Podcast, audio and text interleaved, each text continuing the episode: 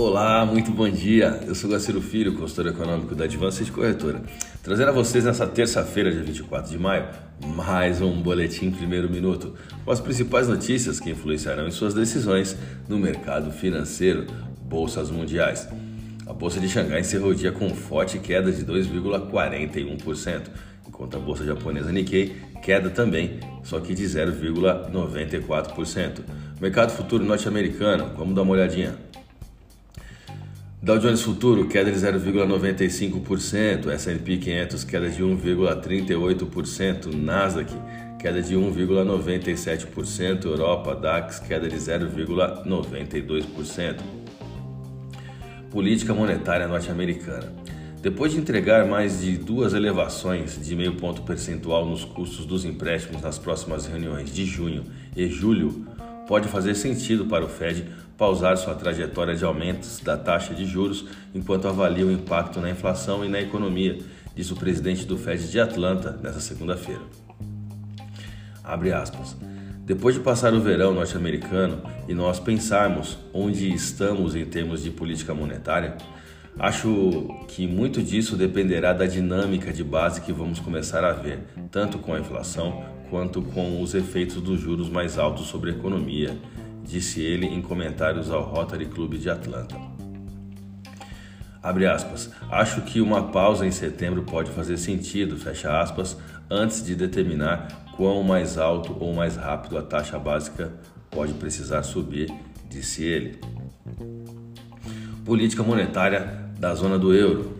O Banco Central Europeu provavelmente elevará sua taxa básica de juros para acima do território negativo até o final de setembro e poderá subi-la ainda mais, disse a presidente do Banco Central Europeu, Christine Lagarde, nesta segunda-feira, depois que formuladores de política monetária defenderam a alta dos custos dos empréstimos por semanas.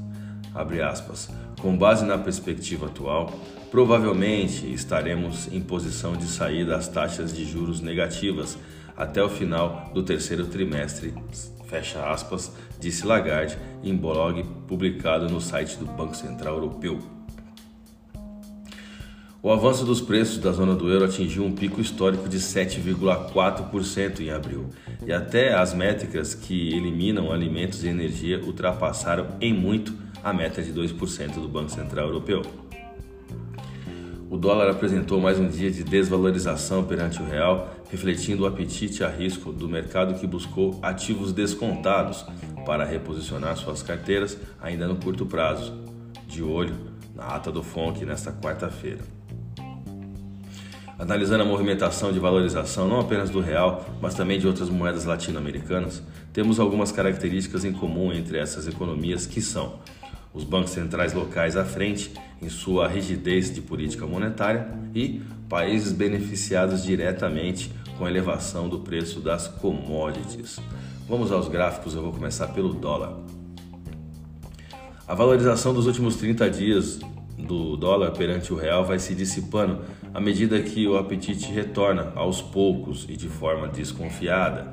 Tecnicamente, abaixo da R1 foi mais um pregão onde a paridade se distanciou da zona de reversão rumo ao antigo suporte definido pela banda de Bollinger na taxa spot de 4,70. O volume de negócios no último pregão foi de 142 bilhões de reais em contratos futuros de dólar negociados na bolsa brasileira, queda de 1,31% no dólar à vista com taxa spot de 481,49.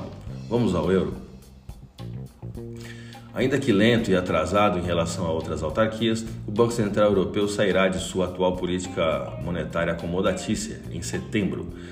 Essa notícia fará o mercado precificar o euro em relação a outras divisas. Essa postura explica a pouca desvalorização que o euro teve nessa segunda-feira no comparativo com o dólar. A moeda da zona do euro encerrou o último pregão também com queda de 0,18% apenas e taxa spot de 5,1472. A minha dica vocês já sabem, né? Siga nossos boletins para ficar sempre conectado às principais notícias.